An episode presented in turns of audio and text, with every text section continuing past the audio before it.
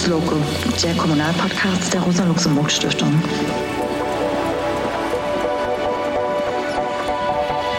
Das erachte ich persönlich schon als total wichtig, dass man nicht irgendwie sich immer zurückzieht auf äh, seine bedeutungsvolle Funktion, sondern dass man Teil der Gemeinschaft ist.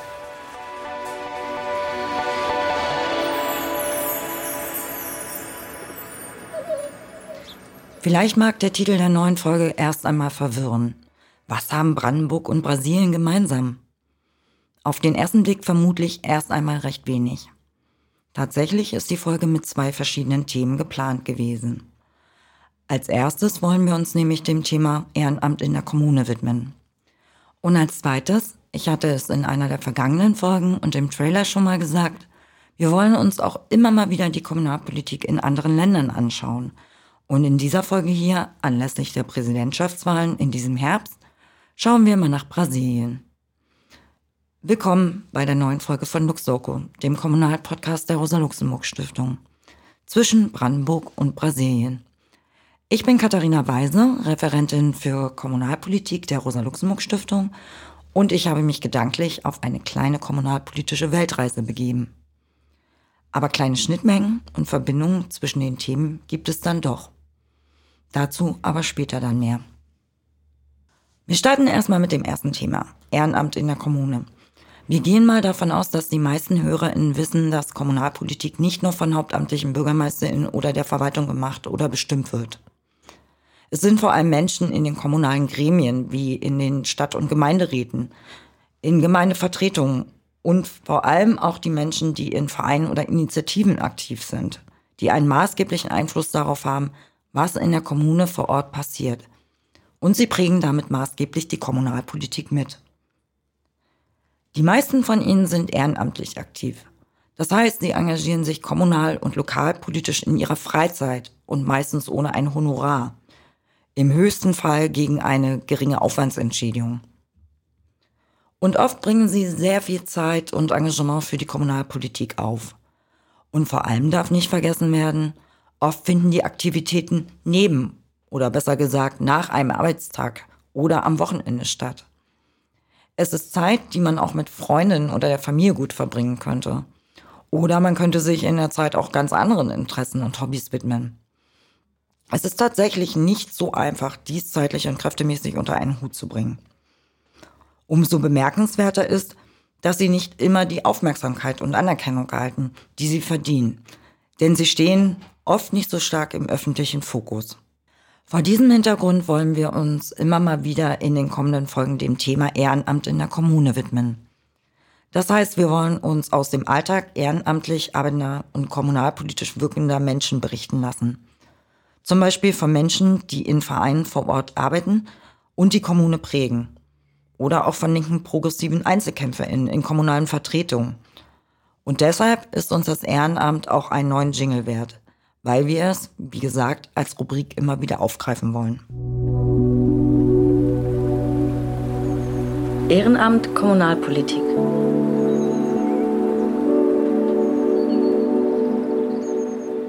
Das Zitat, was wir am Anfang der Folge gehört haben, ist von Axel Kromay.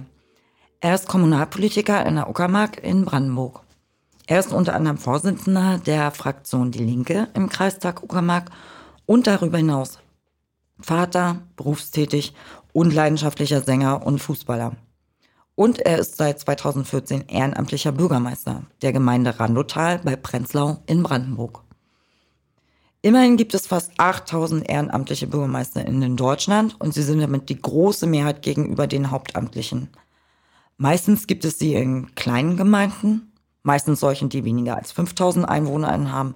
Oft sind sie aber auch sogar noch viel, viel kleiner. Die Informationen habe ich unter anderem aus einem Artikel aus dem Jahr 2021 von der Website kommunal.de, den wir natürlich in den Show Notes, den Notizen zur Sendung auch verlinken werden. In dem Artikel geht es auch darum, dass es bundesweit immer schwieriger wird, überhaupt Kandidierende für die ehrenamtlichen Posten zu finden. Oft bleiben die Posten frei. Und Axel ist im Vergleich zu den meisten ehrenamtlichen Bürgermeistern auch noch recht jung. Und ich habe mit ihm über seine Motivation, seinen Alltag und die ganzen Rahmenbedingungen seines Engagements gesprochen. Dafür bin ich an einem sonnigen Tag im Herbst ins ländliche gefahren. Randotal liegt im hohen Nordosten Brandenburgs und die Gemeinde grenzt an Mecklenburg-Vorpommern. Laut Axel ist Szczecin in Polen als Großstadt eher ein Bezugspunkt als Berlin. Und für das Interview sind wir dann nach Grenz gefahren, einer der sogenannten Ortslagen der Gemeinde. Nach einem kleinen Rundgang durch den Ort haben wir das Mikro auf einer Tischtennisplatte aufgebaut. Zur einen Seite schaut man auf ein paar Schaukeln und einen Bolzplatz und zur anderen auf eine kleine Bushaltestelle mit einem Briefkasten und auf einen für jeden Ort üblichen Kasten mit Bekanntmachung, der, und das ist leider gar nicht immer so üblich, wirklich mit aktuellen Informationen bestückt war. Hallo Axel. Hi. Danke, dass du dir die Zeit genommen hast. Absolut gern. Ähm, ich bin ja nach Prenzlau gefahren und dann sind wir ja jetzt gerade noch mal so, so circa eine Viertelstunde mit dem Auto weiter in eine der Siedlungen, ähm, die der Gemeinde Randotal angehört. Und wir stehen hier gerade mitten auf dem Anger von der Siedlung Grenz und werden die ganze Zeit von einer Katze umgarnt. Ja, wir sind hier grundsätzlich sehr tierlieb. Das kann man vielleicht schon mal an der Stelle festhalten. Ja, äh, wir haben auch schon heute einen Fasan gesehen. Ja. Also äh, die Fauna der Ist sehr Uckermark vielfältig. ist sehr vielfältig. So ist es. Das ist übrigens auch der Grund, warum viele Berlinerinnen und Berliner gern hierher ziehen. Und ähm, wie viele Dörfer und Siedlungen gehören denn zu der Gemeinde Randotal? Also sechs Ortslagen gehören zur Gemeinde Randotal. Das ist natürlich Grenz, wo wir jetzt gerade sind. Ziependorf, Wollin, Eickstedt, Schmölln und Schwaneberg. Und wir haben noch ein paar ähm, ja, kleinere Siedlungen, Albrechtshof äh, beispielsweise, ähm, wo drei, vier, fünf Leutchen leben, zwei, drei Häuser stehen, was aber quasi keine eigene Ortslage ist.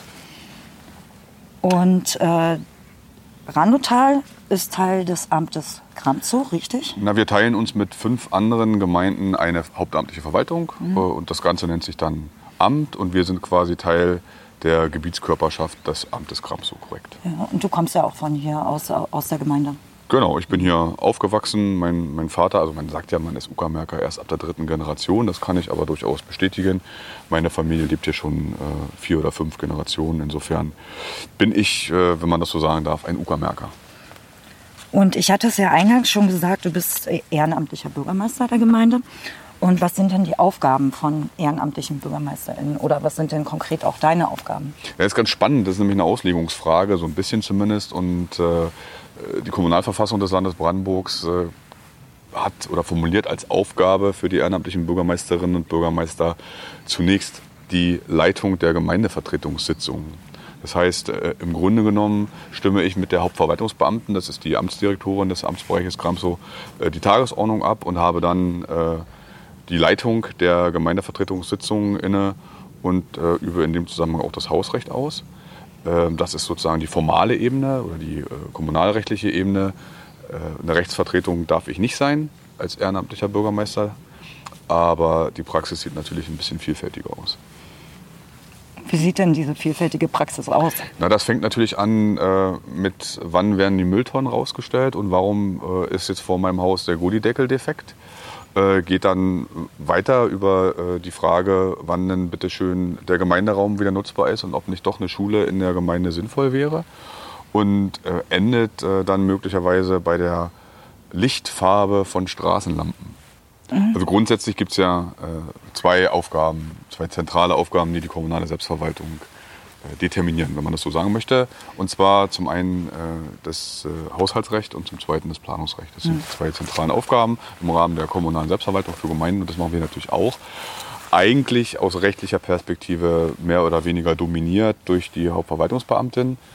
Ähm, de facto aber natürlich schon auch äh, mit einer gewissen Kompetenz bei den ehrenamtlichen Bürgermeisterinnen und Bürgermeistern liegend, äh, was konkret eben für meine Gemeinde Randotal heißt, äh, dass wir hier Bebauungspläne, Flächennutzungspläne etc. festlegen können, Ortsgestaltungssatzungen etc. Also das Satzungsrecht liegt sowieso immer auf kommunaler Ebene und auch auf lokaler Ebene.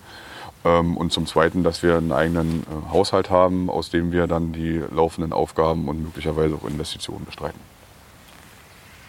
Und in was investiert ihr hier denn? Ja, also man muss bedenken, die Gemeinde Randotal, vielleicht das noch nebenbei, hat ca. 900 Einwohner, verhältnismäßig stabil über die letzten Jahre. Ähm, der Haushalt umfasst etwa 1,8 Millionen Euro, fast ausschließlich bestehend aus äh, Zuweisungen des Landes Brandenburgs. Wir sind also quasi vom Land Brandenburg da finanziell sehr stark abhängig, weil das, was wir an Steuereinnahmen hier generieren, relativ verschwindend gering ist, ähm, sodass äh, die investiven Möglichkeiten im Moment nicht besonders groß sind. Äh, das muss man klar so auch deutlich sagen. Äh, deshalb versuchen wir mehr oder weniger dann äh, unsere laufenden Angelegenheiten hier zu finanzieren. Das fängt damit an, dass wir zwei Gemeindearbeiter beschäftigen, die sich um die Ortslagen kümmern, die den Rasen mähen, die den Baumschnitt äh, organisieren. Äh, geht weiter, dass wir natürlich eine Kreisumlage finanzieren müssen und eine Amtsumlage. Also dafür, dass der Landkreis und das Amt für uns Aufgaben wahrnehmen, finanzieren wir sie auch. Das heißt, alleine die Kreisumlage beträgt 42 Prozent, die Amtsumlage ist sogar 35 Prozent. Das heißt, wir geben schon mal 77 Prozent unseres Haushaltes einfach an höher gelegene Ebenen, wenn man das so sagen möchte, äh, ab. Und aus den restlichen 23 Prozent versuchen wir dann die laufende Verwaltung zu fabrizieren bzw. Äh, ja, zu bewerkstelligen. Hm. Ähm, wir hatten im Vorgespräch schon darüber gesprochen, ähm, dass wir wahrscheinlich über ein paar holprige Straßen fahren würden. Aber, ähm, und dass das tatsächlich ein Zuständigkeitsproblem ist, dass diese Straßen in diesem Zustand sind. So ist es. Äh, wenn man mal so ein bisschen durch die Ortslagen spaziert, dann fällt einem überall etwas Ähnliches auf. Die Gehwege sind alt, die Straßen sind äh, mitunter alt, die Straßenbeleuchtung ist meistens alt. Ähm, und auch äh, viele Gebäude, auch die, die im, sich im kommunalen Besitz befinden, äh, bedürfen eigentlich mal einer Auffrischungskur. Äh, das heißt, wenn man ganz ehrlich ist, haben wir hier eigentlich einen mindestens 20-jährigen Investitionsstau, wenn man das neudeutsch so sagen möchte. Ähm, das heißt, also eigentlich müsste die Gemeinde hier massiv in ihre eigene Infrastruktur investieren. Und gleiches müsste natürlich der Kreis bzw. das Land Brandenburg, die jeweils auch Baulastträger einzelner Straßen, die die einzelnen Ortsteile miteinander verbinden, äh, sind, auch tun. Aber es fehlt halt tatsächlich überall an Geld. Und wie ist denn die Gemeinde oder hier auch die Region wirtschaftlich aufgestellt? Gibt es irgendwelche Einnahmequellen?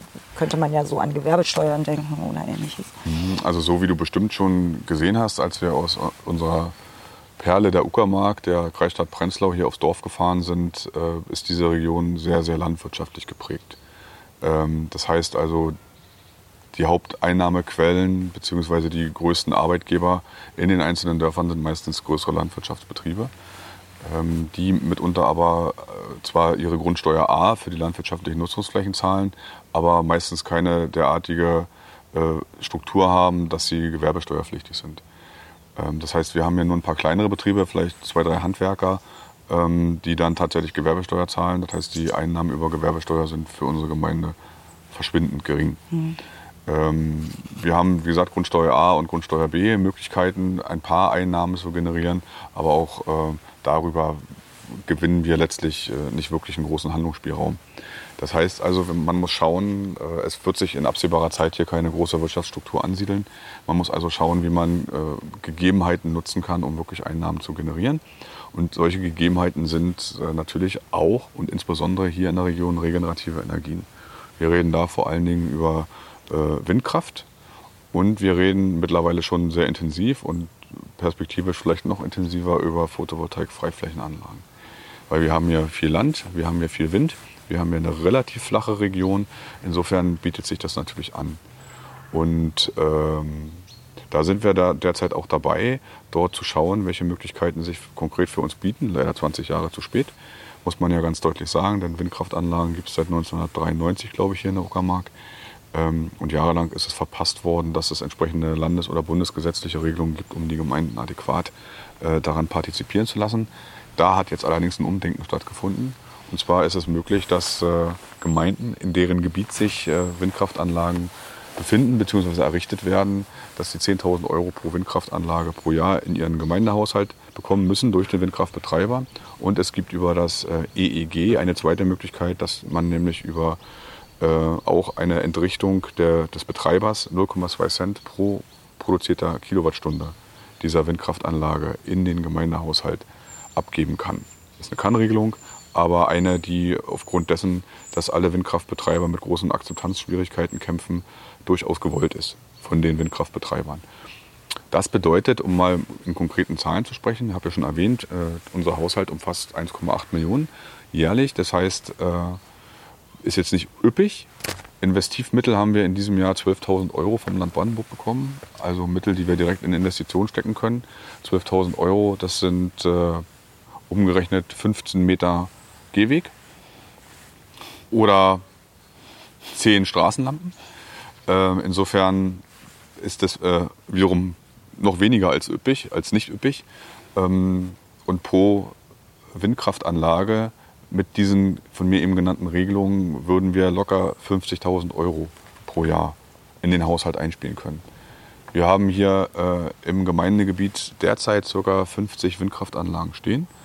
Diese Regelungen sind mitunter auch auf Bestandswindparks anzuwenden. Ansonsten ist äh, das große Thema Repowering natürlich bei uns hier. Ähm, das heißt also, da können schon mal locker bis, äh, bis zu einer halben Million jährlich, wenn nicht noch mehr, äh, wenn repowered wird, äh, dann in den zu, äh, zukünftigen Gemeindehaushalt fließen.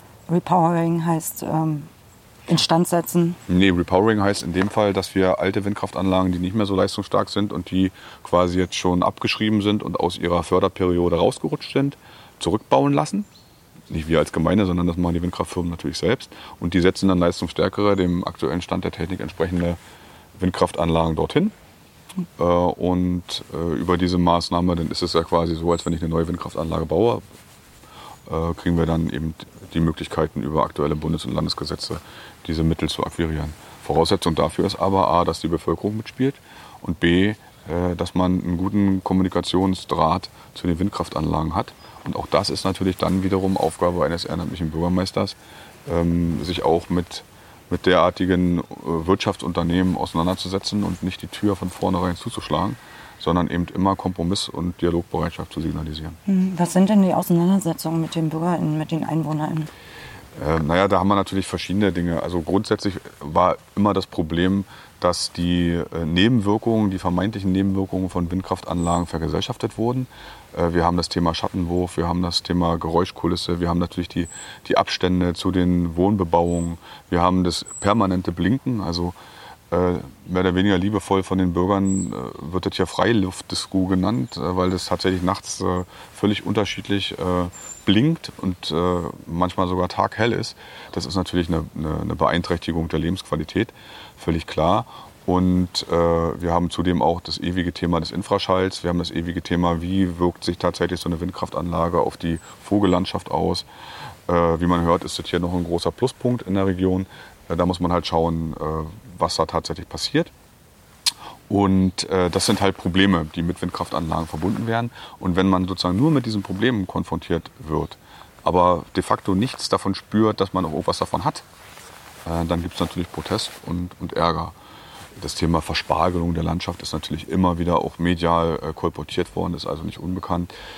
Gut, da kann man unterschiedliche Meinungen dazu äh, selbstverständlich haben. Aber ich glaube, wenn die Leute hier tatsächlich merken, Mensch, der Gehweg von meiner Haustür ist gerade neu gemacht worden und das konnte mit den Mitteln aus der Windkraft passieren. Oder aber die Straßenlampen sind neu gemacht worden. Oder aber ich habe ein neues Kita-Gebäude gebaut. Und meine Kinder haben demzufolge perspektivisch eine tolle Umgebung, um aufzuwachsen. Ähm, und alles das ist mit Geldern aus der Windkraft finanziert worden. Dann kann man da, glaube ich, schon eine Menge äh, Akzeptanz äh, erzeugen. Jetzt bist du ja nur ehrenamtlicher Bürgermeister. Was kannst du denn da an der Stelle machen? Bist du dann der Kommunikator? Bist du der Mittler? Bist, stehst du zwischen allen? Genau so ist es. Genau so ist es, äh, dass man sich natürlich dann immer versucht, als, als Vermittler der unterschiedlichen Interessenlagen zu verstehen. Also ich glaube, das ist eine der zentralen oder wesentlichen Aufgaben, die jetzt nirgendwo als solche festgeschrieben ist oder rechtlich äh, determiniert ist. ähm, Katze äh, kuschelt gerade mit dem Mikro. Insofern äh, muss das natürlich auch mal hier ein bisschen ausgewertet werden. Ähm, also ja, man, man versteht sich ja permanent als, als Vermittler zwischen unterschiedlichen Interessen. Äh, und äh, das kriegen wir hier ganz gut hin, weil man hat natürlich als Leiter der Gemeindevertretung durchaus auch Möglichkeiten, äh, dann im Gespräch mit den Gemeindevertreterinnen und Gemeindevertretern für entsprechend notwendige Beschlüsse Mehrheiten zu organisieren. Äh, und da sind wir natürlich relativ demokratisch aufgestellt. Das heißt relativ natürlich vollends demokratisch aufgestellt. Ähm, und da hat man natürlich als ehrenamtliche Bürgermeisterin, als ehrenamtlicher Bürgermeister schon auch äh, einen gewissen Einfluss auf bestimmte Dinge. Und wie ich eingangs schon sagte, die Planungshoheit und die Haushaltshoheit liegt bei der Gemeinde und selbstverständlich werden dann entsprechende Bebauungspläne und Flächennutzungspläne etc., die auch relevant sind für äh, Windeignungsgebiete, durch die Gemeindevertretung beschlossen. Mhm. Und auch ein Einvernehmen zum Bau von Windkraftanlagen oder eben von der Photovoltaik-Freiflächenanlage wird letztlich äh, über die Gemeindevertretung und über einen Beschluss der Gemeindevertretung erteilt. Warum wird man ehrenamtlicher Bürgermeister? Was ist die Motivation? Weil man muss ja schon relativ viel wissen, man muss die Leute kennen. Ähm, Vermittlerin zu sein, ist jetzt auch nicht jedermanns Sache. Ähm, da muss man schon Lust drauf haben. Das ist eine ganz spannende Frage, weil ähm, meine Kandidatur 2014 tatsächlich äh, im wahrsten Sinne des Wortes eine Schnapsidee war. Äh, mein Vorgänger als ehrenamtlicher Bürgermeister ähm, hat seine Aufgabe primär darin gesehen, äh, Kosten zu vermeiden und hat gemeint, er kann ein Gemeinwesen wie ein Betrieb führen. Die örtliche Schule ist geschlossen worden, weil sie Kosten verursacht hat. Viele Gebäude wurden abgerissen, äh, auch Gemeinderäumlichkeiten wurden abgerissen, äh, weil gemeint wurde, Mensch, kostet alles Geld und müssen wir irgendwie reduzieren. Und das hat ihm natürlich jetzt in der Bevölkerung äh, nicht bloß den Spitznamen Abrissbirne verpasst, sondern gleichzeitig auch nicht für eine besonders große Akzeptanz gesorgt. Und wir haben seinerzeit wir waren so ein paar Leute, die noch relativ jüngeren Alters, die so in der Gemeinde äh, auf verschiedenen Ebenen aktiv waren. Und wir haben gesagt, Leute, wir können nicht bloß rummeckern. Wir müssen tatsächlich dann irgendwie, also wenn wir was verändern wollen oder wenn wir das dem Abhilfe leisten wollen, dann müssen wir selber uns zur Wahl stellen. Also mein Plan war jetzt nicht, äh, war auch nie mein, meine Karrierevorstellung, ist jetzt auch nicht ein besonderer Karrieresprung, kann man ja auch nebenbei mal erwähnen, äh, ehrenamtlicher Bürgermeister zu werden. Aber dann war es so, dann sagt man wiederum zusammen und meinte dann, bei einem Glas Bier, wie machen wir das denn jetzt? Äh, und wie, wie kriegen wir das organisiert? Und plötzlich hieß es, Axel, na, du musst als Bürgermeister kandidieren. Und auf meine Nachfrage, wieso gerade ich, wurde mir dann mitgeteilt, ja, du hast Politik studiert, du hast davon Ahnung, du kannst ein bisschen reden und mehr brauchst dafür nicht.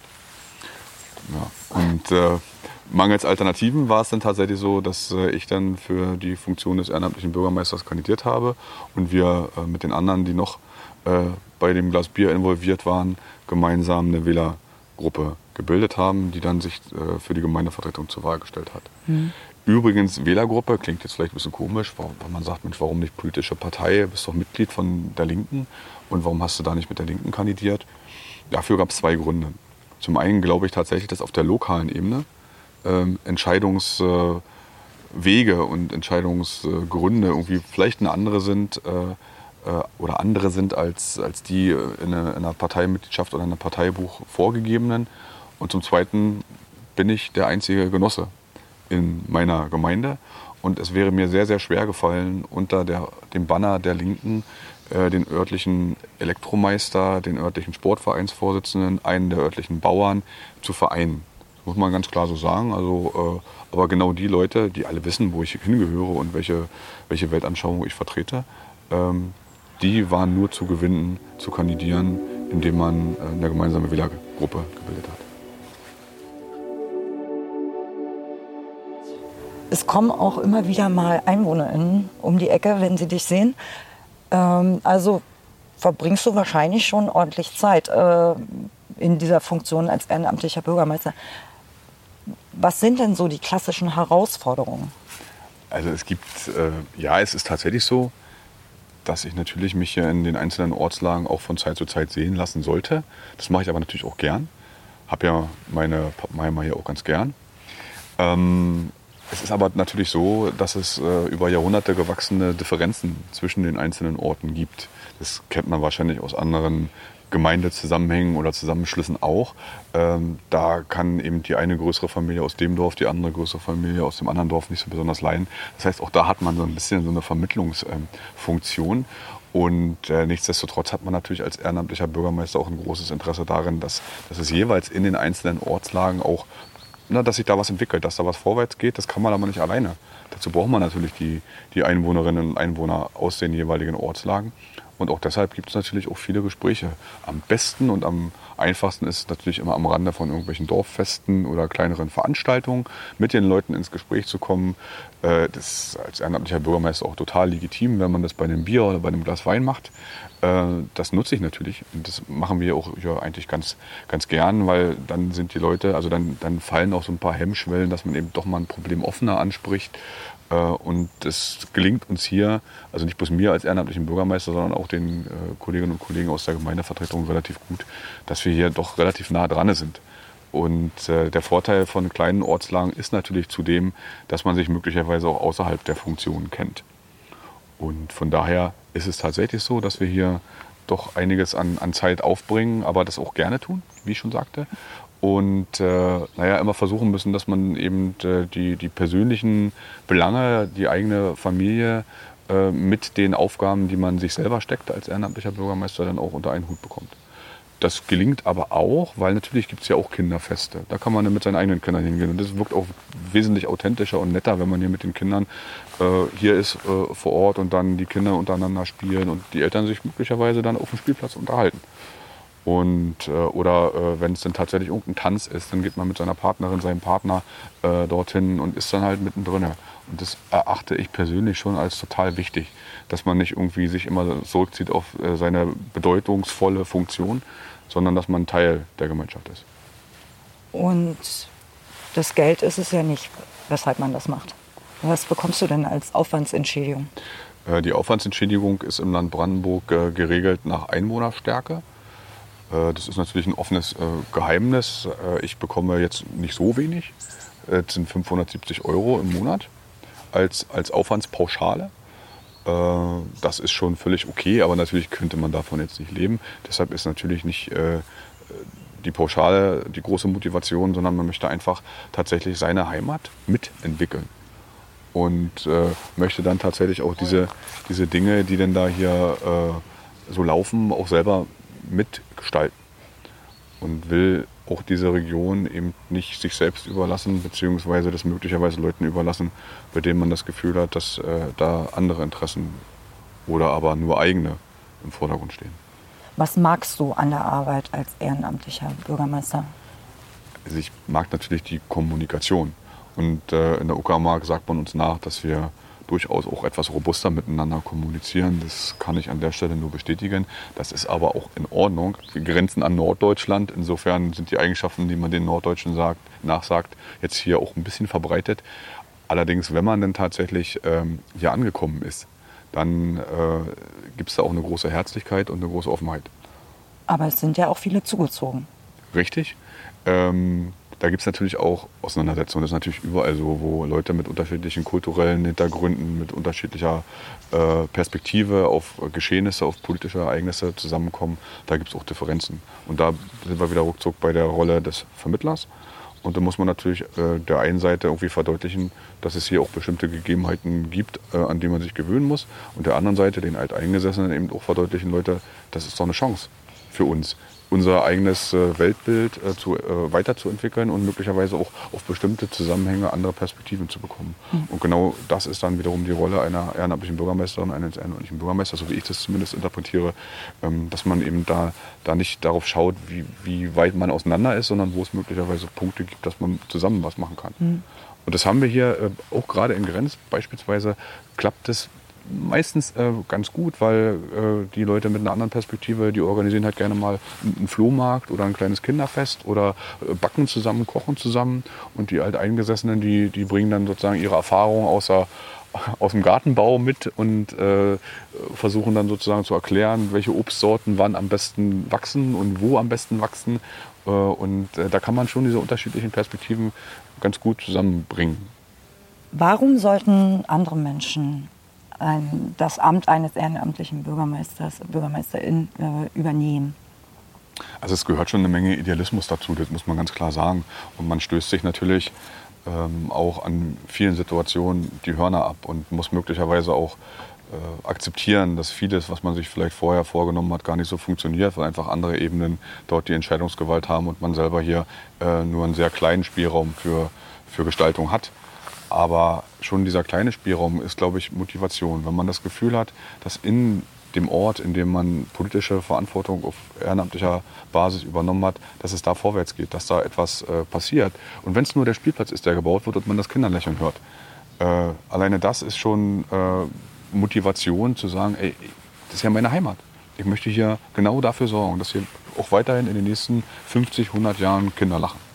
Klingt jetzt ein bisschen arg, arg idealistisch, aber äh, wenn man das selber so mal miterlebt hat, ähm, dann kann man das vielleicht noch ganz gut nachvollziehen. Oder aber wenn man, wenn man merkt, dass äh, einen die Leute auf der Straße freundlich grüßen und sagen, Mensch, ist aber super, dass ihr den Gemeinderaum jetzt wieder hergerichtet habt. Ist ja super, dass ihr dazu beigetragen habt, dass die Kita im Ort bleibt, dass wir für unsere Kinder einen Anlaufpunkt haben. Das ist total fantastisch. Es ist auch super, dass ihr hier äh, diese Festivität des Vereins unterstützt oder diese Festivität des Vereins. Oder dass hier beispielsweise Sport gemacht werden kann in eurer kleinen Tonhalle ähm, ist total super. Wenn man also ein Stück weit auch positives Feedback von den Menschen hier zurückgespiegelt bekommt, dann ist es eine enorme, eine enorme Motivation und dann hat man auch den Eindruck, dass das, was man hier tut, durchaus wichtig und richtig ist. Und zum Schluss, was würdest du denn höheren Ebenen mitgeben, also vielleicht auch äh, sogar dem Landtag oder der Landesregierung, um die Lage ehrenamtlicher BürgermeisterInnen zu verbessern? Also vieles, wir leben im Kapitalismus, äh, damit haben wir uns vielleicht noch nicht arrangiert, aber wir müssen irgendwie damit klarkommen. Das heißt also, die Finanzausstattung der, der Kommunen ist elementar dafür, was ich in so einer Gemeinde erreichen kann oder eben auch nicht. Ähm, das heißt, unser Leben als ehrenamtliche Kommunalpolitikerinnen und Kommunalpolitiker würde deutlich erleichtert werden, wenn die Finanzausstattung der Kommunen äh, ihren Aufgaben entspräche. Das heißt also, der bereits erwähnte Investitionsstau von mindestens 20 Jahren, der im Übrigen auch die kommunalen Wohnungen, sogar massiv die kommunalen Wohnungen betrifft, ähm, wenn ich den äh, endlich auflösen könnte, äh, dann wäre mein Leben äh, doch deutlich einfacher und ich könnte mich noch viel mehr auf die schönen Festivitäten hier in der Gemeinde konzentrieren.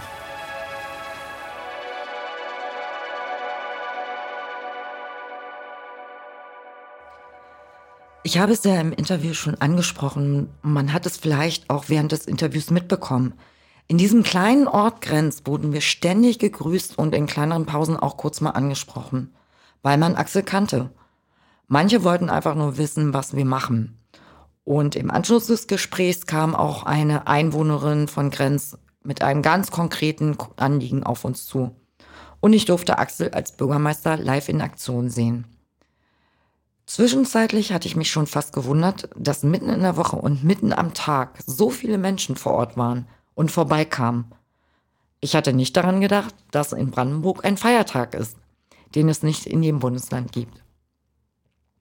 Aber eins ist klar geworden, wenn man Axel in verschiedenen Situationen schon mal erlebt hat, dann merkt man, dass Axel für das Engagement des ehrenamtlichen Bürgermeisters brennt. Und ich denke, dass das auch ganz gut in dem Interview rüberkommt. Für alle, die sich weiter mit dem Thema ehrenamtliche BürgermeisterInnen befassen wollen, die Rechtsstellung der ehrenamtlichen BürgermeisterInnen ist in der Kommunalverfassung oder in der Städte- und Gemeindeordnung des jeweiligen Bundeslandes geregelt. Ansonsten gibt es leider gar nicht so irre viel verständliche Literatur dazu. Meistens geht es dann eher um rechtliche Abhandlungen. Aber wie gesagt, auf der Website kommunal.de findet man einige Artikel, die wir natürlich in den Shownotes verlinken werden. Und mit Blick auf das Ehrenamt allgemein, nach Rücksprache mit dem Herausgeber der Zeitschrift Das Kommunalforum, die Zeitschrift haben wir ja auch schon in anderen Folgen immer mal wieder erwähnt, dürfen wir hier schon verraten, dass es im Frühjahr 2023 eine aus neue Ausgabe geben wird, die sich auch dem Thema Ehrenamt widmen wird. Und vielleicht Ganz am Ende noch ein kleiner Fun fact, weil es jetzt auch in die Zeit passt. Es gibt tatsächlich sogar einen Tag des Ehrenamts und der ist am 5.12. Und damit sind wir auch schon, zumindest für heute, am Ende dieser neuen Rubrik. Ehrenamt Kommunalpolitik.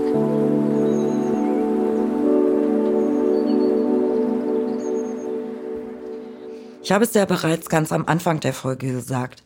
Wir wollen uns heute auch mal wieder von Kommunalpolitik eines anderen Landes berichten lassen. Und auch dies ist eine Rubrik, die wir immer mal wieder in den Folgen aufgreifen werden. Vielleicht erinnern sich einige, in der zweiten Folge haben wir zum Beispiel schon mit Hanno Wiesiak aus Graz in Österreich gesprochen. Also haben wir uns auch hier einen kleinen Jingle einfallen lassen. Política municipal en el mundo. Política municipal. Municipal Politics International. Kommunalpolitik international. Und damit schauen wir nach Brasilien. Wie bereits gesagt, in diesem Herbst fanden Präsidentschaftswahlen statt. Auf der einen Seite schaffte es der noch amtierende Präsident Jair Bolsonaro für die Partido Liberal, die liberale Partei, es in die Stichwahl.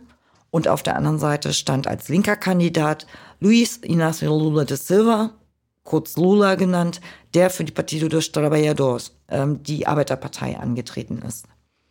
Und am 30. Oktober 2022 fand die Stichwahl statt und Lula wurde mit knapp 50,9 Prozent gewählt. Und wir reden über ein riesig großes Land. Ähm, es ist flächenmäßig das fünftgrößte Land der Welt und einwohnermäßig sieben, das siebtgrößte Land. Eins ist auf jeden Fall in diesem Wahlkampf auch nochmal klar geworden.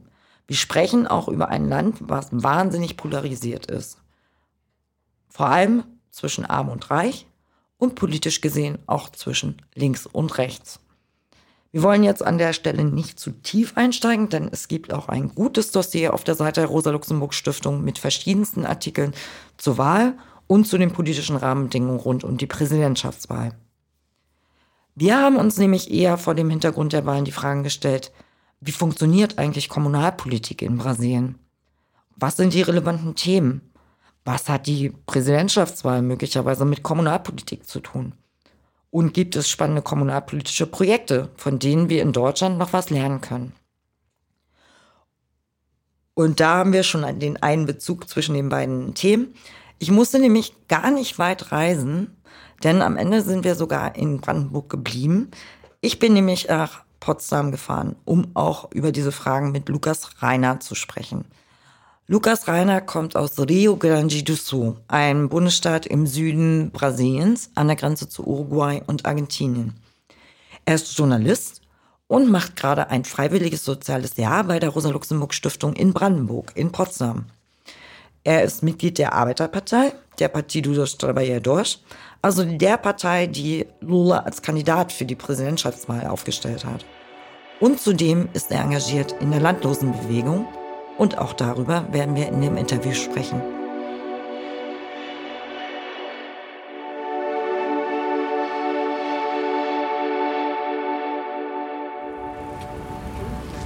Wir sitzen jetzt hier auf einem Platz mitten in Potsdam, denn das Wetter ist noch relativ schön und wir haben Anfang November. Äh, boa tarde, Lukas. Boa tarde. Danke, dass du dir Zeit genommen hast.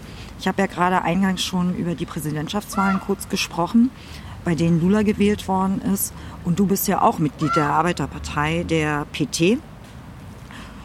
Und um uns der Kommunal- und Lokalpolitik in Brasilien ein bisschen zu nähern, vielleicht als Einstieg ganz kurz und formal. Wie ist denn das politische und administrative System strukturiert? Also wie ist denn der Staatsaufbau, um vielleicht mal eine Idee davon zu bekommen?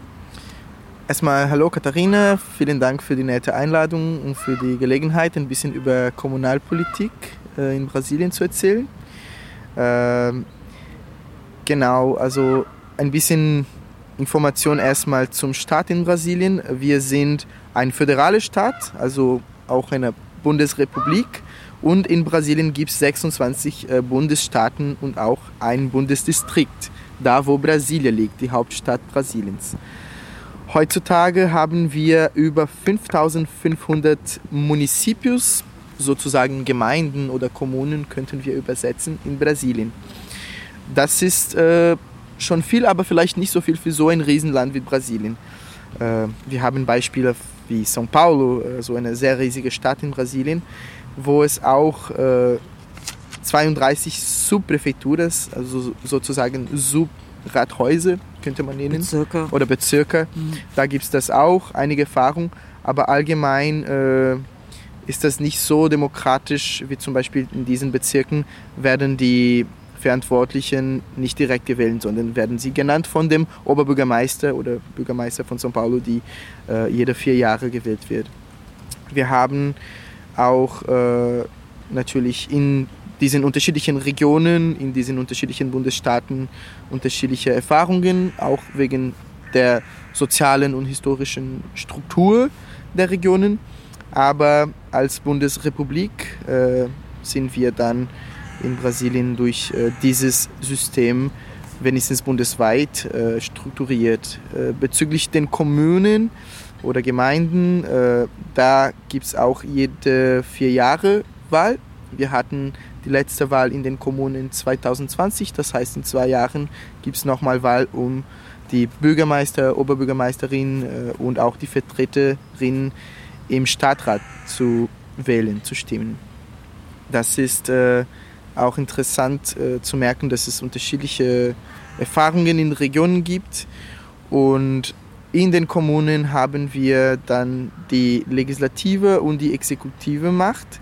Die exekutive Macht wird von dem Bürgermeister oder von der Bürgermeisterin vertreten und die legislative Macht äh, funktioniert durch die Räte, die Stadträte. Da wo, äh, ja, es hängt auch natürlich von den Umständen der Stadt oder der Kommune, aber da sind auch mehrere äh, Leute, die die Parteien vertreten. Und welche Aufgaben hat denn die formale Kommunalpolitik? Also welche Entscheidungen können Sie denn fällen? Die exekutive Macht zum Beispiel hat äh, die Aufgabe, die Stadt zu verwalten in verschiedenen Formen, äh, natürlich auch Projekte zu entwickeln und allgemein das, was er von der Exekutiven macht, also etwas zu exekutieren, kann man das auf Deutsch sagen? Ausführen? Ausführen, genau. Also die exekutive Macht, äh, der Bürgermeister, die Bürgermeisterin hat diese Aufgabe, die Stadt zu verwalten und die Sachen wirklich konkret zu machen, während der legislative Macht, äh, also die, der Stadtrat, muss die Aktionen der Bürgermeisterin, des Bürgermeisters natürlich kontrollieren, also zur Kontrolle bringen und auch Gesetze äh, zu erstellen. Mhm. Äh, das ist ein bisschen so die Unterschiede zwischen diesen zwei Machten, aber die natürlich auch zusammenarbeiten. Vielen von den Projekten, die von der exekutiven, exekutiven Macht äh, vorgeschlagen werden, müssen auch äh, zum Stadtrat und werden auch von den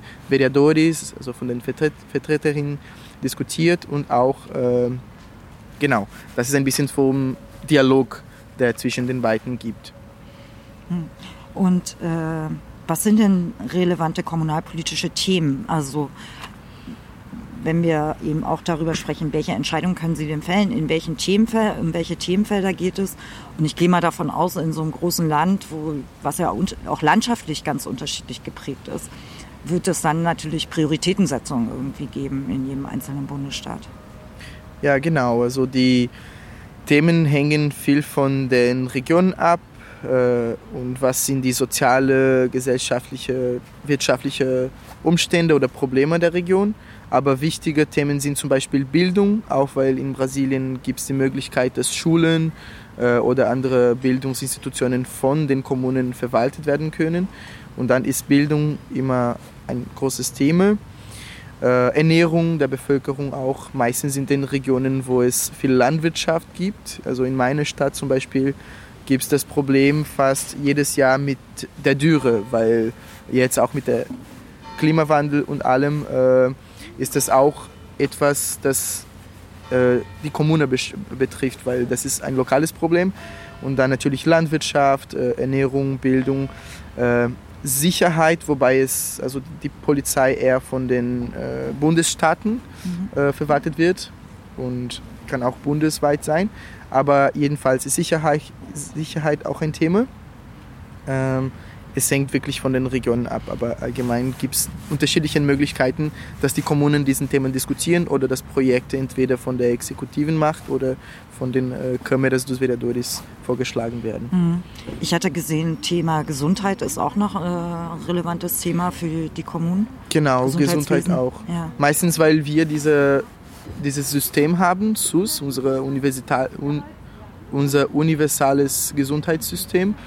Und SUS ist sozusagen ganz dezentralisiert, das heißt, äh, es gibt diese Wichtigkeit, dass die Kommunen auch äh, irgendwelche Macht haben, um Sachen zu entscheiden, um zu gucken, wie äh, die Gesundheit, das Gesundheitssystem äh, funktioniert. Und äh, dann also gibt es auch äh, Räte in den Städten, manche Erfahrung auch, damit die Leute, die sich damit beschäftigen, entweder die mit Gesundheit arbeiten oder das studieren, auch äh, in den Kommunen sich mit dem Thema Gesundheit beschäftigen können, damit die Bezirke auch äh, davon betroffen werden und das System gut funktionieren kann. Also dass es auch verbreitet wird in einer Kommune, dass in jedem Bezirk dann zum Beispiel Ärztinnen gibt und so weiter, oder? Genau. Und bei Gesundheit äh, gibt es auch etwas Besonderes, äh, das in vielen Städten stattfindet und das sind die Conferências de Saúde, also Gesundheitskonferenzen. Und das ist auch ein sehr wichtiger Me Mechanismus von Demokratie und von Diskussionen. Äh, in Santa Maria zum Beispiel, da wo ich studiert habe, dann wurde das auch eigentlich, also natürlich auch mit, der, mit den Institutionen, schon mit dem äh, Gesundheitsdepart, äh, mit dem Aber, äh, Abteilung. Genau, mit der Gesundheitsabteilung würde das organisiert, aber natürlich spielt das auch eine Rolle, dass äh, die Zivilgesellschaft sich damit beschäftigt und die Konferenzen von Gesundheit sind wichtige, wichtige Mechanismen, um die Gesundheit vor Ort zu diskutieren. Was sind die äh, Sachen, die die Leute am meisten brauchen? Wie kann man äh, mit der Gesundheit und mit den äh, Fachkräften gut arbeiten? Das ist auch ein Beispiel des, äh, also, ja, von, von den Kommunen. Mhm. Und wer sind denn die Akteurinnen? Also du hast gerade gesagt, auf der einen Seite gibt es die Mandatsträgerin und die Verwaltung. Ähm, die Mandatsträgerin müssen einer Partei angehören, um gewählt zu werden? Oder können die auch so Wählervereinigungen bilden eigentlich? Nee, äh, die Erfahrung von Wählergruppen, wie es in Deutschland gibt, auch hier in Potsdam habe ich neulich äh, von einer Erfahrung gehört. Das haben wir nicht. Das heißt, um zu kandidieren, muss man in Brasilien äh, Mitglied einer Partei sein. Das ist auch der Grund, warum wir viele Parteien haben, wobei manchmal sind die Projekte äh, einigen Parteien ganz ähnlich, aber äh, man muss auf jeden Fall in einer Partei Mitglied sein, um zu kandidieren in Brasilien. Und da gibt es auch Parteien von links bis rechts, ne? Genau, von links bis rechts. Äh, und jetzt haben wir äh, nicht nur als Präsident, aber schon äh, in vielen Städten diese extrem rechte Kräfte, die auch groß geworden sind, auch durch die Erhöhung von Bolsonaro in den letzten Jahren. Aber außerhalb der Parteien, die natürlich wichtige Akteure sind, mhm und viele soziale Bewegungen, die in manchen Parteien auch äh, aktiv sind, gibt es natürlich andere Vereine und Kollektive und Initiativen eigentlich äh, der Zivilgesellschaft. Äh, und die sind, würde ich sagen, vielleicht einige der wichtigsten äh, Akteurinnen, weil natürlich sind die äh, Parteien sehr wichtig und meistens die Linksparteien, die, äh, viel, die, die sich um viel um soziale Probleme beschäftigen, aber viele von, die, vielen von diesen Vereinen und äh, Initiativen sind auch sehr wichtig, nämlich weil sie manchmal auch in den Parteien sind, in den Linksparteien sind, aber auch weil die da vor Ort sind und die Probleme ganz tief kennenlernen können und dazu auch Lösungen vorschlagen können. Ja, das wäre eben meine nächste Frage gewesen, wer denn die relevanten zivilgesellschaftlichen Akteurinnen sind. Ähm, ich habe da jetzt auch so gedacht, Kirchen, die haben, haben ja auch in dieser Präsidentschaftswahl eine maßgebliche Rolle gespielt, Landlosenbewegung und sicherlich auch Wirtschaft in manchmal auch gar nicht so schöner Form, mhm. Wirtschaftsinteressen. Ähm, und vermutlich ist das auch wiederum je nach Region und verschieden. Kannst du da ein paar benennen mal von diesen zivilgesellschaftlichen Akteurinnen? Ja, äh, Kirche ist jedenfalls eine wichtige, also ein wichtiges Instrument, würde ich sagen, ein wichtiger Akteur. Und ich glaube, die Geschichte mit der Kirche in Brasilien kann ein bisschen widersprüchlich sein, weil, wobei momentan spielt die Kirche und meistens diese evangelikalischen Kirchen eine riesige Rolle äh, in der Erhöhung von Rechtskräften, also Bolsonaro nämlich war auch die katholische Kirche oder wenigstens ein Teil der katholischen Kirche, wie zum Beispiel äh, die Befreiungstheologie, also Menschen wie Frei Beto, Frei Chito, die waren sehr wichtig, auch um die Verstärkung der Landlosenbewegung zu machen. Und die Landlosenbewegung ist diese soziale Bewegung, die in den 80er Jahren gegründet wurde in Brasilien und schon seit ja, so 40 Jahren eine sehr wichtige Rolle spielt, meistens bei der bei dem Kampf für eine Agrarreform, also nicht nur Bodenreform, weil die Verteilung des Bodens ist natürlich sehr wichtig, aber daneben muss man auch über einen Agrarwandel denken, mit mehr Agrarökologie. Und die Landlosenbewegung ist eine Bewegung, die in den Kommunen auch äh, so vor Ort organisiert ist, meistens im ländlichen Raum, was natürlich äh, für Jahre ein bisschen Schwierigkeit bracht, äh, sich mit den Bevölkerung in der Stadt zu verknüpfen. Aber in den letzten Jahren äh, konnte die Landlosenbewegung sich auch äh, erneuern und durch äh, die Kreation von Märkten, von Märkte von Agrarökologie in den Städten ist die Landlosenbewegung zusammen mit anderen sozialen Bewegungen sehr wichtig. Äh, eine andere ein anderes Beispiel ist die Obdachlosenbewegung. Das ist auch eine soziale Bewegung, die für Wohnraum äh, für die Leute kämpft und das ist äh, auch sehr groß in den Städten, also wie zum Beispiel in São Paulo. Guilherme Boulos ist ein sehr wichtiger Politiker, der neulich gewählt wurde zum Kongress in Brasilien, Mitglied der PSOL, Partido Socialismo e Liberdade.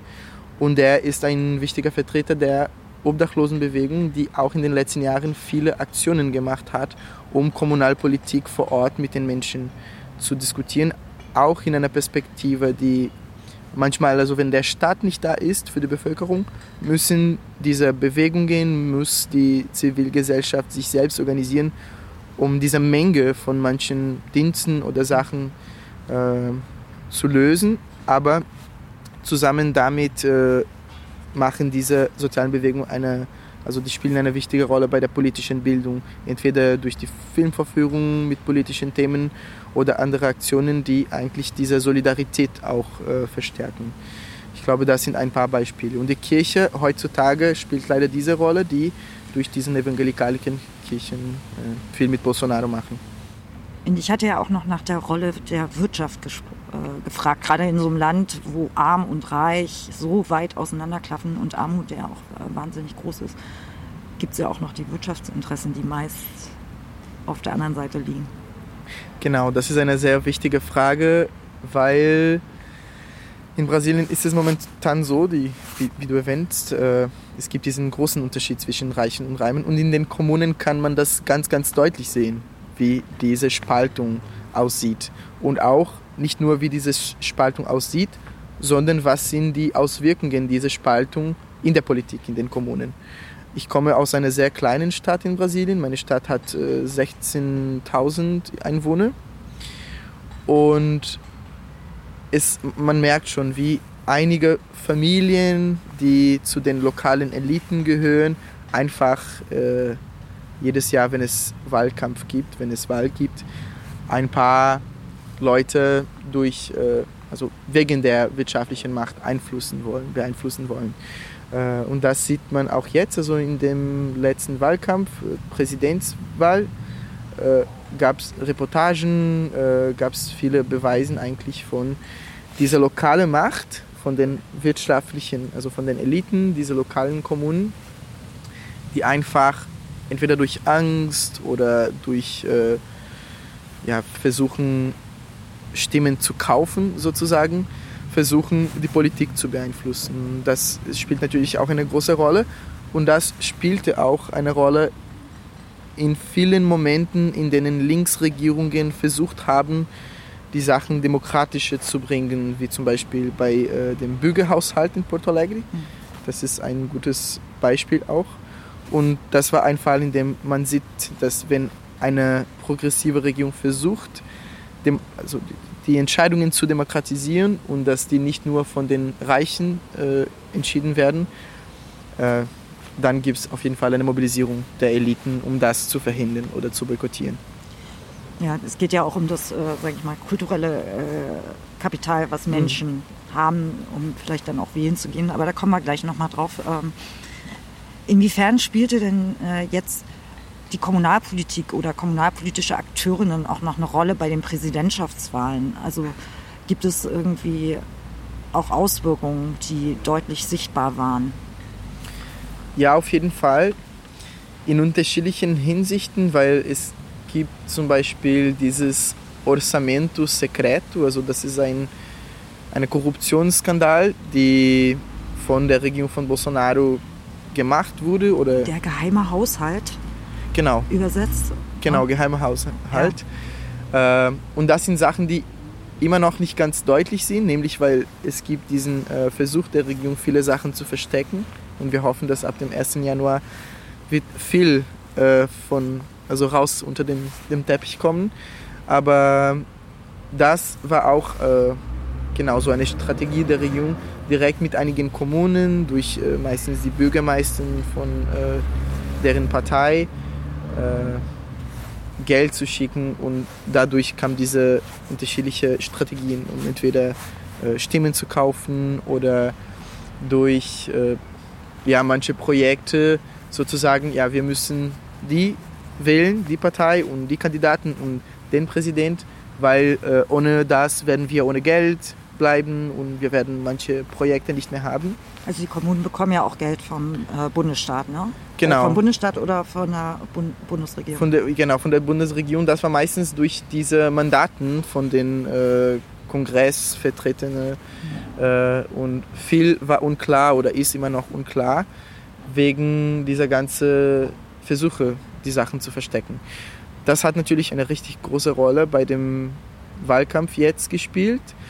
Und was auch merke ich, ist, dass es gibt eine Diskrepanz. Zum Beispiel 2020 war die Wahl in Brasilien in den Kommunen und dann würden manche Kandidaten, also die Kandidaten der Partei von Bolsonaro, viele Sachen unterstützen oder verteidigen, aber nur rhetorisch. Es war nicht das Projekt, weil es gab eine riesige Diskrepanz zwischen das, was in den Kommunen verteidigt wird als Projekt und was eigentlich bundesweit passiert wegen der neoliberalen Entscheidungen von Bolsonaro.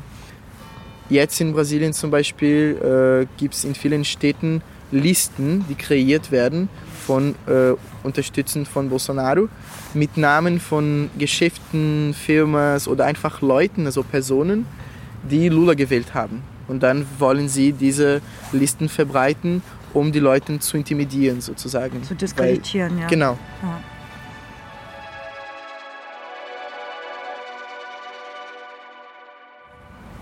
Wir haben ja ein Projekt gerade schon angesprochen.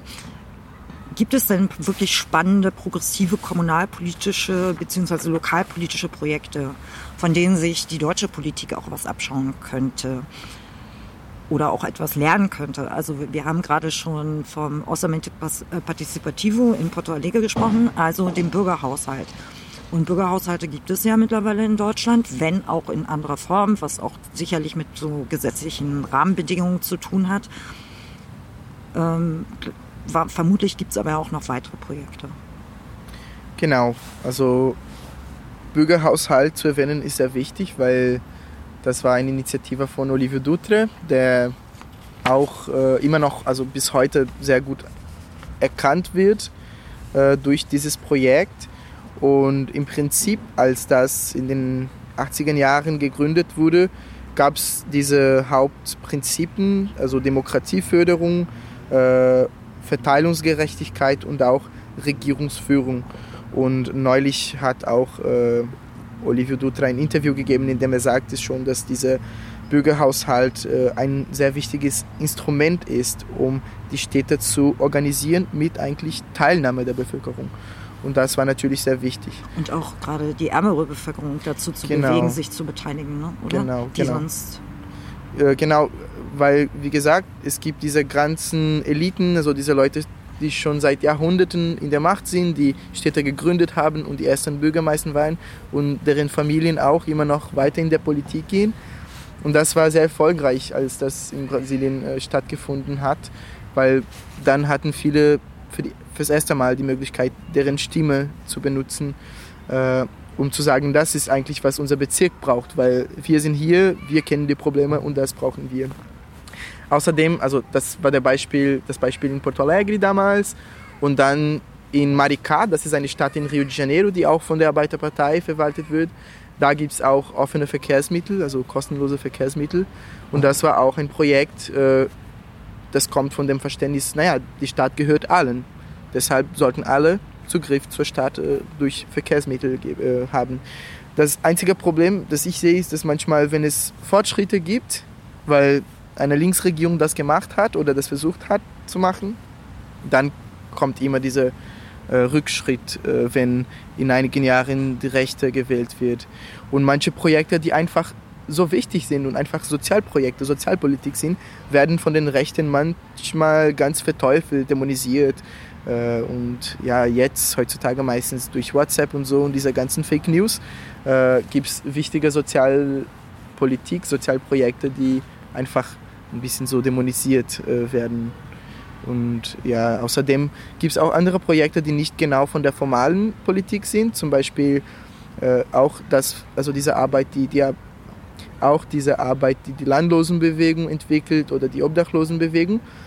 Während der Pandemie in Brasilien hat zum Beispiel die Landlosenbewegung über sieben Tonnen äh, von Lebensmitteln gespendet, was auch sehr wichtig war. Aber es geht no, nochmal darum, dass der Staat nicht da ist und der Staat sollte eigentlich da sein.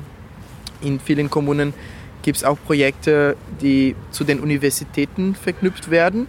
Und das sind Erweiterungsprojekte, um Unterrichte an arme Schüler zu bieten, damit die auch die Möglichkeit haben, bessere Materialien, äh, mit besseren Materialien zu lernen und die auch unterrichten gucken können, um eine bessere Prüfung zu machen, damit sie auch in die Universitäten reinkommen können, äh, um zu studieren.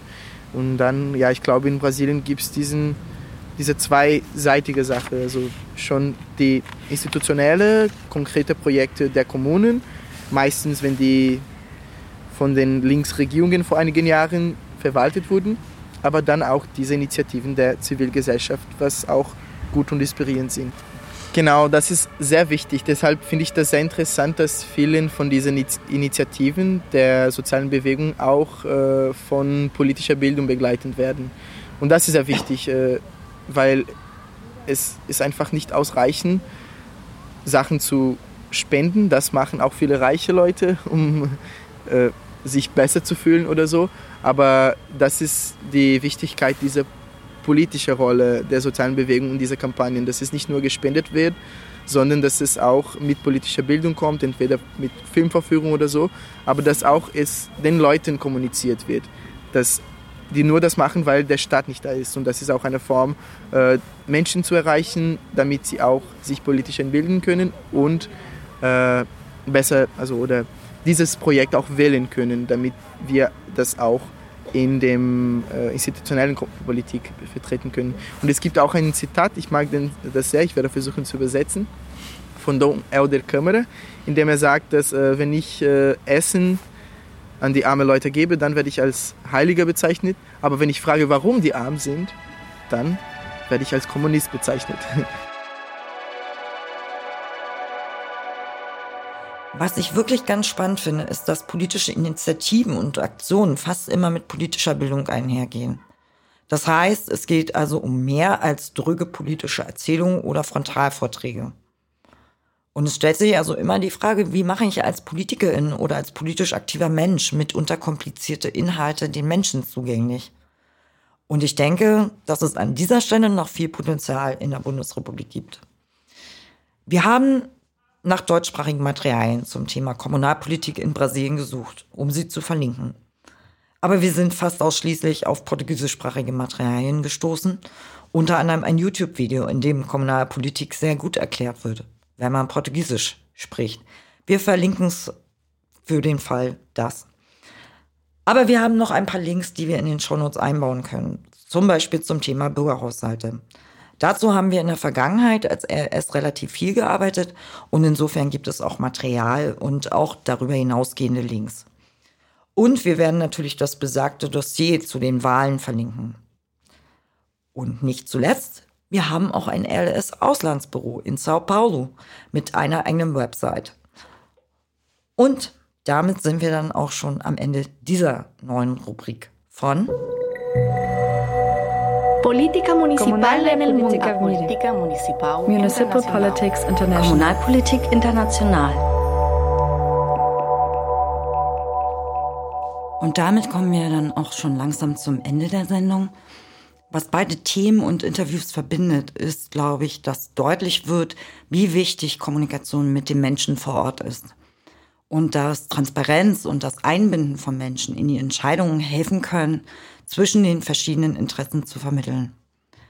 Und es geht damit auch um Aspekte eines linken progressiven Selbstverständnisses von Kommunalpolitik. Und nicht zuletzt zeigen die Interviews auch, wie wichtig eben auch das Ehrenamt ist. Nämlich gerade auch dort, wo sich der Staat aus seinen Aufgaben zurückzieht. Finanziell meistens. Zum Beispiel in der Bildung oder bei der Versorgung von Menschen mit Essen, wenn sie sich es selbst nicht mehr leisten können. Und noch zwei schöne Nachrichten zum Schluss. Einige werden es vielleicht mitbekommen haben. In Rostock gab es Oberbürgermeisterinnenwahlen, nachdem der vorherige Oberbürgermeister zurückgetreten ist. Und Eva Maria Krüger hat in der Stichwahl gegen einen CDU-Kandidaten gewonnen und damit gibt es eine linke Oberbürgermeisterin. Und ich weiß, dass diese Nachricht schon einigen Kommunalpolitikerinnen etwas mehr Motivation für auch die anstehenden Kommunalwahlen im nächsten und übernächsten Jahr äh, wiedergebracht hat. Und nicht zuletzt wir haben ja eine Broschüre Daseinsvorsorge und Rekommunalisierung im letzten Jahr herausgebracht und die war in weniger als einem Jahr vergriffen. Und wir haben jetzt noch mal ein bisschen Geld zur Verfügung gestellt, um einen Nachdruck anfertigen zu lassen. Und die Broschüre Daseinsvorsorge und Rekommunalisierung ist jetzt wieder über das Portal der Stiftung bestellbar. Das war die sechste Folge von Luxogel, dem Kommunalpodcast der Rosa-Luxemburg-Stiftung. Ein großer Dank geht an unsere GesprächspartnerInnen Axel Krumrei und Lukas Reiner, an meine Kolleginnen, die an den neuen Jingles beteiligt waren. Und natürlich geht ein Dank auch an Baldo Strauß für den Sound und die Jingles, an Felix Schulz für Layout und die grafische Betreuung, an Annika Klügel für die Webbetreuung und ich bin Katharina Weisen verantwortlich für Redaktion und Moderation.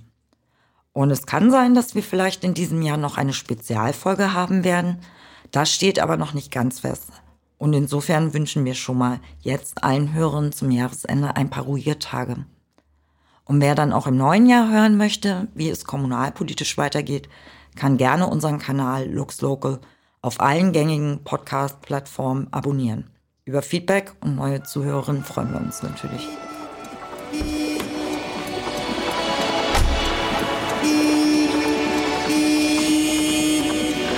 Lux Loco, der Kommunalpodcast der Rosa-Luxemburg-Stiftung.